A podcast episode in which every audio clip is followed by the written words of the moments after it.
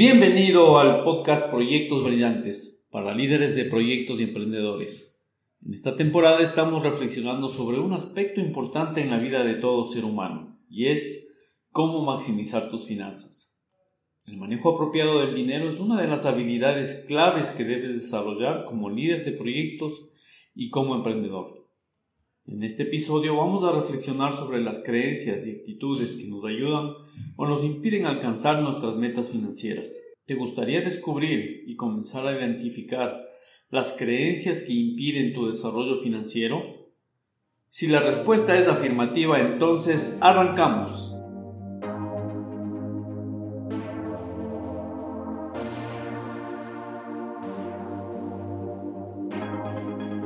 Muy buenas a todos, soy Franz Tufiño y este es el podcast Proyectos Brillantes, dirigido a líderes de proyecto y emprendedores que quieran compartir, descubrir y aprender claves para que sus proyectos, sean estos pequeños o grandes, tengan resultados espectaculares, extraordinarios, que cumplan con el propósito para el cual fueron creados, dejando un legado, un aporte que contribuye a hacer de este mundo un poco mejor.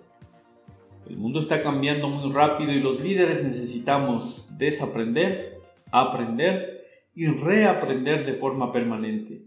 Necesitamos reconocer los obstáculos internos y externos y luego necesitamos tener la motivación necesaria para superarlos y alcanzar los resultados esperados.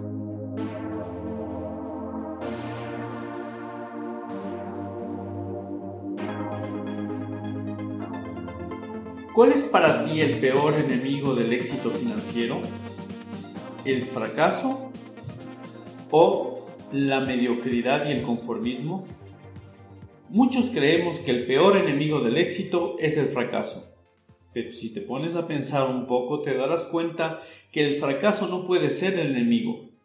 Y no puede ser porque el fracaso implica que te atreviste a hacer algo diferente y porque es en el fracaso donde sacas las mejores experiencias, los mejores aprendizajes.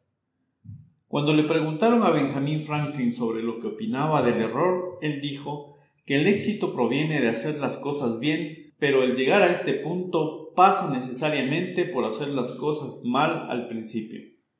Continuaba diciendo que las personas exitosas se caracterizan por cometer un montón de errores al principio, pero no abandonan, siguen avanzando hasta llegar a su meta. Tomás Alva Edison fue un gran ejemplo de esta actitud puesto que realizó más de mil intentos hasta descubrir cómo se enciende una bombilla eléctrica. Y cuando le increparon dijo, no he fracasado, he encontrado mil formas de cómo no se fabrica una bombilla. En cambio, la mediocridad y el conformismo sí son los grandes enemigos del éxito porque nos lleva a contentarnos con situaciones incómodas, aun cuando estemos infelices con ello. Te quiero compartir una historia en la que vas a descubrir las consecuencias de vivir una vida cómoda y mediocre. La historia cuenta que un viejo maestro quería enseñar a su discípulo los secretos para vivir una vida próspera y feliz. Y la primera lección que quiso darle es la razón por la que muchos seres humanos viven atados a una vida de conformismo y mediocridad. El maestro decidió que aquella tarde saldrían al poblado más pobre de la región y escogerían la casa más pobre y ruidosa del lugar. El maestro decidió que aquella tarde saldrían al poblado más pobre de la región y escogerían la casa más pobre del lugar. En efecto, encontraron la casa más pobre, en la que vivía una familia que tenía muchas necesidades, pero lo peor es que tenían una mentalidad de escasez. En esa familia descubrieron que la familia tenía una vaca, la que les proveía la leche para alimentarse y a la que dedicaban su tiempo para cuidarla y alimentarla. Después de todo, era su única posesión, que les impedía caer en la miseria absoluta. El maestro y el discípulo pidieron posada esa noche y en efecto se quedaron a descansar. A la mañana siguiente, muy temprano, continuaron su camino asegurándose de no despertar a ningún miembro de la familia. Hasta ese momento el discípulo no comprendía la lección que le quería dar su maestro. Cuando se alejaron unos cincuenta metros, el viejo maestro sacó una daga y dándole un certero cuchillazo mató a la vaca y la dejó caer por el barranco. El discípulo aterrado no podía creer lo que su maestro había hecho. Un año después, el maestro pidió al discípulo que visitara nuevamente a la familia pobre, y una vez llegado al pueblo encontraron una casa bien construida en lugar de la pobre casucha. Lo que sospechó el discípulo es que la familia había sido desahuciada, luego de que la principal fuente de sustento había desaparecido. De todas maneras decidió llamar a la puerta de aquella casa y salió un joven que se parecía al mismo que los recibió la primera vez pero que ahora vestía y lucía mucho mejor que la vez anterior. Al reconocerse, le invitó a pasar a la casa y le contó lo que había sucedido. En la época en la que el maestro y el discípulo los visitaron, había muerto su vaca, y cayeron en una gran desesperación puesto que su única fuente de sustento había desaparecido, muy probablemente por unos maniantes o vecinos envidiosos que habían matado a la vaca. El muchacho contó al discípulo que su primera reacción fue una gran desesperación, pero que al poco tiempo comenzaron a buscar nuevas formas de sustento. Comenzaron a limpiar el terreno y a sembrar árboles frutales, vegetales y aquellos alimentos que necesitarían para su sustento. Una vez que tenían lo suficiente, comenzaron a vender el excedente a sus vecinos y luego en el pueblo, y así poco a poco comenzaron a ahorrar hasta lograr cubrir todas sus necesidades e inclusive lograron llegar a construir una nueva casa. El muchacho contaba que la muerte de la vaca les había dado el principio de una nueva vida, ya que les obligó a buscar nuevas oportunidades de sustento. El maestro le preguntó al muchacho si pensaba que, si no hubiera muerto su vaca, hubieran podido generar nuevas fuentes de ingreso? El muchacho contestó que pensaba que no. El conformismo en el que vivían les daba una vida pobre, pero no lo suficiente como para moverse y buscar nuevas oportunidades. El discípulo comprendió entonces la lección que le quería dar su maestro, y es que la muerte de la vaca era el principio de una nueva vida y de nuevas oportunidades. Las personas tenemos una serie de cadenas que nos atan a una vida de conformismo y mediocridad. Cuando esas cadenas desaparecen, empezamos la búsqueda, la creación de nuevas formas de crear valor a la sociedad. Cuando dispones de una vaca, sea un trabajo que no te gusta, un ingreso pequeño, una creencia limitante, tienes una forma de vida que te ata a una vida de mediocridad. Esta historia tiene como uno de sus propósitos llevarte a reflexionar sobre las vacas que posiblemente tienes, aquellas que todos tenemos y que representan creencias, circunstancias con las que estamos viviendo y que nos impiden avanzar.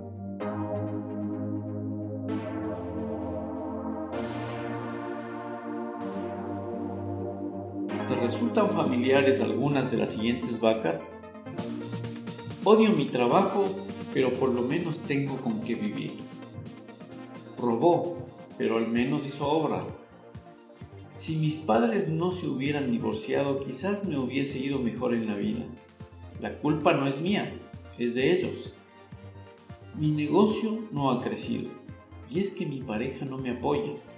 Yo no soy el culpable, soy la víctima. Me gustaría leer más, pero no tengo tiempo. Me gustaría hacer ejercicio, pero el gimnasio me queda muy lejos.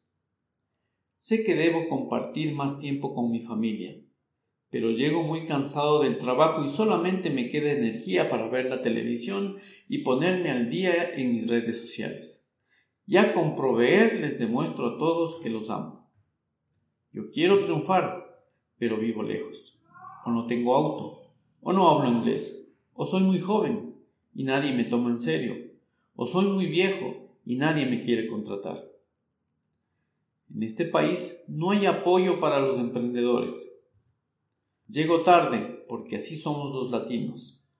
Los latinos no sabemos decir que no. Yo quiero mejorar, pero mi familia y amigos solo me critican. Y así un mundo de excusas, pretextos y justificaciones, que no nos damos cuenta de que las tenemos. Así que nuevamente te pregunto, ¿crees que es posible que estás cargando con una o más de las vacas o creencias que hemos mencionado? El problema en muchos de los casos es que ni siquiera tenemos conciencia de que tenemos creencias limitantes. Muchas de estas vacas las escondemos en circunstancias culturales heredadas de nuestras familias, de nuestros amigos, y que fueron instaurándose en nuestro cerebro sin darnos cuenta. Convertimos nuestros pretextos en explicaciones lógicas. A nuestros miedos preferimos llamarles precauciones acertadas y a nuestras pobres expectativas simplemente una manera más realista de ver la vida. Las vacas son peligrosas porque ni siquiera nos damos cuenta de lo peligrosas que son constituyen falsas creencias, excusas, justificaciones, pretextos evasivas, disculpas y las famosas mentirillas blancas. O actitudes limitantes como son los miedos, las dudas, explicaciones racionales, las limitaciones o las falsas creencias, que nos atan a una vida de mediocridad. Todos nosotros hemos utilizado algunas de esas vacas en algún momento de nuestras vidas en cuanto a las excusas y críticas, hay que comenzar a eliminarlas por completo y más bien dedicar toda nuestra energía a ser protagonistas del cambio, de un mejor futuro. Algunas de las siguientes creencias que tienen semillas de escasez y que nos llevan a actitudes limitantes en relación con las finanzas te son familiares. 1. El dinero es la causa de todos los males. 2. No me gusta ni tengo tiempo para pensar en dinero. 3. Si tuviera suficiente dinero, no trabajaría. 4. El dinero no es tan importante en realidad. 5. El mundo financiero es difícil de entender. 6. Nadie en la familia ha tenido dinero y por lo tanto yo tampoco. 7. La gente no quiere pagar por lo que yo ofrezco. 8. Alguien en mi clase social no llega lejos. 9. Para hacerte rico hay que trabajar muy duro. 10. Si monto mi propio negocio no tendré tiempo para vivir. 11. Quien tiene dinero es porque se lo ha quitado a los demás. 12. Hay personas que ganan demasiado dinero. 13. No se puede hacer dinero haciendo lo que más te gusta. 14. Soy pobre pero honrado. 15. Para hacer dinero necesitas tener dinero primero. 16. Un empleo ofrece seguridad. 17. Los ricos no son felices. 18. Los ricos son malas personas.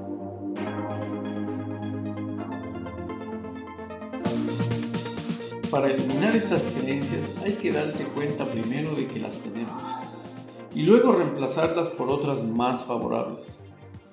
Te comparto una lista de nuevas creencias llamadas por Sergio Fernández Los principios de la abundancia. Todo lo material tiene origen en lo inmaterial. Tengo aquello en lo que pienso, tanto si lo deseo como si no. Lo semejante atrae a lo semejante, atraigo aquello que soy. Pensar, sentir, hacer y decir en la misma dirección es un disparador de la abundancia. No es lo que hago, es la emoción con la que la hago. Todo en la vida es un resultado. La abundancia es dar con generosidad y ser excelente a la hora de recibir. Pongo el foco en aportar más valor a más personas. La abundancia es consecuencia del valor que entrego a los demás. Es preciso subir escalón a escalón. El orden de la vida es ser, hacer, tener. Sello mis pensamientos con una acción tan pronto como puedo. Como hago una cosa, así lo hago todo. Mantengo el foco cada día en lo verdaderamente importante. Modelo, admiro y me relaciono con personas abundantes. Elijo poner mi don al servicio de los demás. No hay desarrollo profesional sin desarrollo personal. Esto también pasará. Me vinculo con la acción y me desvinculo del resultado de la acción. Ahora te voy a hablar de algunos principios de abundancia económica que nos recomienda utilizar el mismo autor. Soy un excelente administrador del dinero. Siempre me pago a mí primero. Cada día ingreso dinero en mi fondo de libertad financiera. Mi dinero trabaja para mí. Mis ingresos pasivos me permiten disfrutar del estilo de vida que deseo. Soy un excelente creador de sistemas de ingresos pasivos. Pongo el foco en crear sistemas que trabajan para mí. Mi patrimonio aumenta como consecuencia de aportar valor a los demás. Nunca limito mis ingresos. Gano dinero como consecuencia del valor que aporto y no como consecuencia de mi presencia. Mi propósito me proporciona abundancia económica ilimitada. Estoy agradecido por el aprendizaje que me regala cada acontecimiento que sucede en mi vida. Agradezco y empleo sabiamente el tiempo libre y el dinero del que dispongo. Cuando enfrentes con una vaca, es recomendable que puedas decretar lo que no deseas para tu vida y luego reemplazarla por aquellas ideas que sí deseas para tu vida. Si quieres realmente cambiar, lee libros, mira películas, inscríbete en buenos cursos y seminarios que aborden el tema de tu interés Repite declaraciones como las que te recomendamos hace unos momentos. Reúnete con personas que están trabajando intereses similares a los tuyos. Escucha podcasts como este de manera que cuides permanentemente de tus pensamientos. Únete o crea un grupo de mastermind formado por personas que se reúnen con una cierta periodicidad y fechas fijadas con antelación con el objetivo de compartir experiencias que les permitan crecer y aprender desde un acuerdo de confianza y confidencialidad.